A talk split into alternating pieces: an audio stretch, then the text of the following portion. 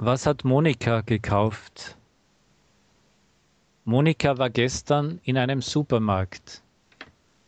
Sie hat dort viele Lebensmittel für die ganze Woche gekauft.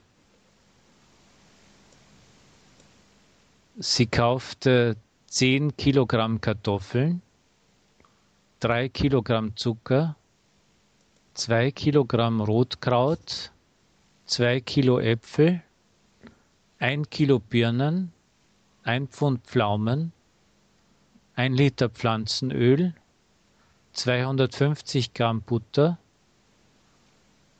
400 Gramm Wurst, 1 Kilo Rindfleisch, 1 Kilo Schweinefleisch, 1 Kilo Reis, eine Flasche Rotwein und zwei Flaschen Mineralwasser, eine Büchse Sardinen, ein Pfund Salz und zwei Kilogramm Mehl.